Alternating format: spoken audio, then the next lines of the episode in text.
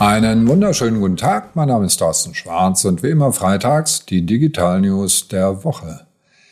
Social Web ist kerngesund. Facebook hat drei Milliarden Nutzer. YouTube hat 2,5 Milliarden Nutzer.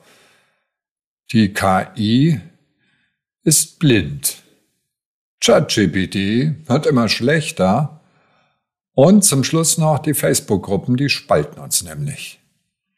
Facebook hat drei Milliarden Nutzer.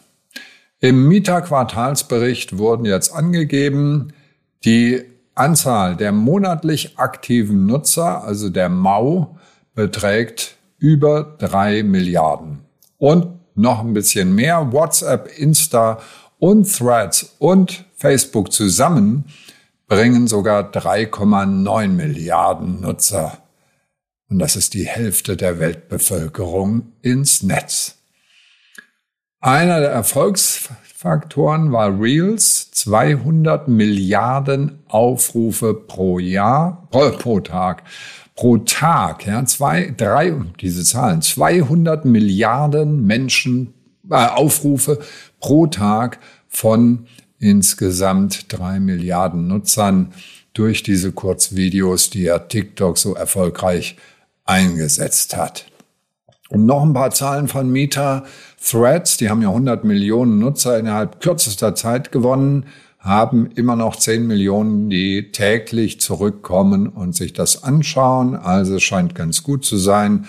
Und was Elon Musk da mit seiner Umbenennung von Twitter in X gemacht hat, wird ja auch nicht unbedingt zum Erfolg dieses Portals beitragen. So, was lernen wir aus all dem als Unternehmen?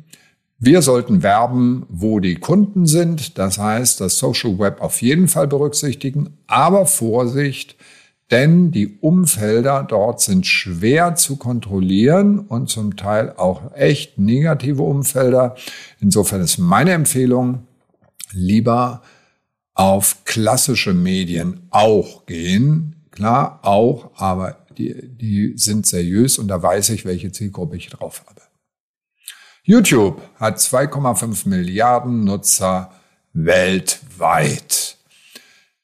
Größter Renner, auch hier wieder die Kurzvideos. 2 Milliarden Nutzer gehen auf YouTube Shorts und das sind 1,5 Milliarden mehr als vor einem Jahr, als das gerade mal ange gedacht war bzw. angekündigt war. Der Anzeigenumsatz von Google beträgt 7,67 Milliarden US-Dollar und das sind, ich habe mir das ausgerechnet, drei Dollar pro Nutzer, egal wie arm, wie reich weltweit. Das sind gigantische Zahlen. Noch eine interessante Zahl aus dem Bericht. Google hat 150 Millionen Menschen in den USA, die sie über Connected TV schon erreichen. Und in diese Richtung wird es auf jeden Fall gehen, dass wir also auch das Fernsehprogramm One-to-One -One und Programmatic dort bewerben können und dann auch Einzelnutzer dort ansprechen können. Und zwar mit Bewegtbildwerbung und damit sind wir beim Thema, was lernen Unternehmen daraus? Ganz klar auf Bewegtbildwerbung setzen, egal ob das bei Meta, bei TikTok oder bei Google ist. Bewegtbild kommt einfach sehr gut und hält Nutzer sehr gut, aber das wissen wir alle auch vom Fernsehen. KI ist blind. Ich habe es eben gerade gesagt, Sie sollten in den sozialen Medien aktiv sein und das Einfachste ist dort zu sagen, liebes ChatGPT, schreibt mir noch mal einen schönen Post für die Social Media. Und da hat man bisher so ein bisschen vorgewarnt, weil das sieht man ja, dass das mit ChatGPT geschrieben wird, ist nicht so, denn der OpenAI AI Classifier wurde gerade zurückgezogen. Das ist die Aktion von OpenAI, um zu erkennen, ob ein Text von einer Maschine geschrieben wurde oder von einem Menschen. Und das Problem war, ein Viertel der maschinengeschriebenen Texte wurden nur erkannt, drei Viertel nicht. Und umgekehrt waren zehn Prozent der menschlich geschriebenen Texte, wo also richtig jemand sich rangesetzt hat, wurden von der AI als fälschlicherweise von AI geschrieben erkannt. Also, Was lernen wir daraus als Unternehmen? Das Entscheidende ist, dass sie gute Texte schreiben. Und wie sie die schreiben, mit schlechten Redakteuren, mit guten Redakteuren, mit preiswerten oder teuren Redakteuren oder eben von Maschinen, das interessiert überhaupt nicht. Auch Google nicht. Und es ist überhaupt sehr, sehr schwer herauszufinden. Also entscheidend ist die Qualität eines Textes und nicht seine Entstehung. ChatGPT wird immer schlechter. Ja, eben habe ich gerade ein Loblied auf die automatische Textdarstellung äh, gegeben, aber auf der einen Seite äh, verlassen wir uns immer mehr auf ChatGPT mit vielen Dingen als Hilfe beim Arbeiten, beim Schreiben. Auf der anderen Seite wird es immer schlechter. Die Stanford University und die University of Berkeley haben nämlich mal über einen längeren Zeitraum, also seit einem Jahr machen die das, also, oder seit es äh, ChatGPT 3 gibt, machen die das und gucken, wie gut die sind. Und dazu gibt es eine Möglichkeit, und zwar Primzahlen identifizieren lassen.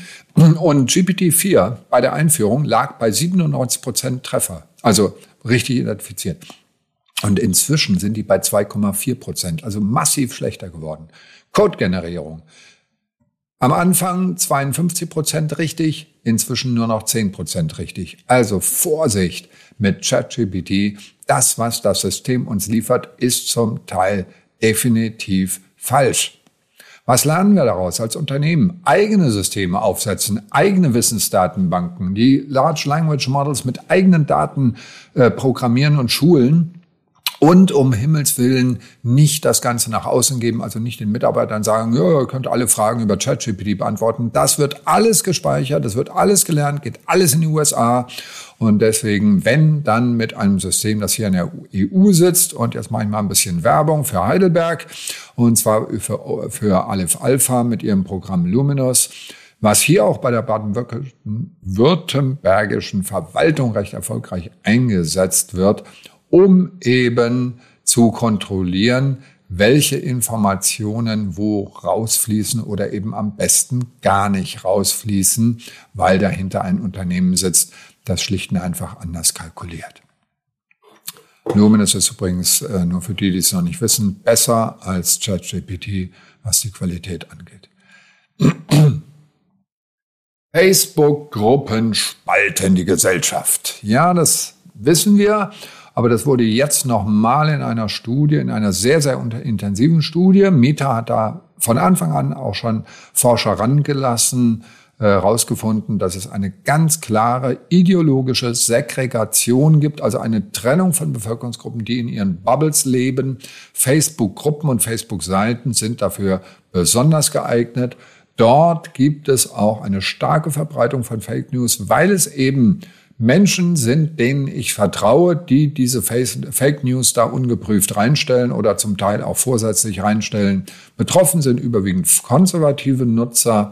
Das heißt, Vorsicht bei Werbung in Social Media. Ich habe es ganz zu Anfang dieses Podcasts gesagt. Natürlich müssen wir reingehen in Social Media, aber immer bewusst sein, das sind zum Teil ganz üble Werbeumfelder, die Sie da buchen. Und das waren sie schon wieder unsere Digital News der Woche. Alle Details und die kompletten Artikel zum Anklicken natürlich wie immer per E-Mail auf tschwarz.de. Und ich sage nur schönes Wochenende, bleiben Sie gesund.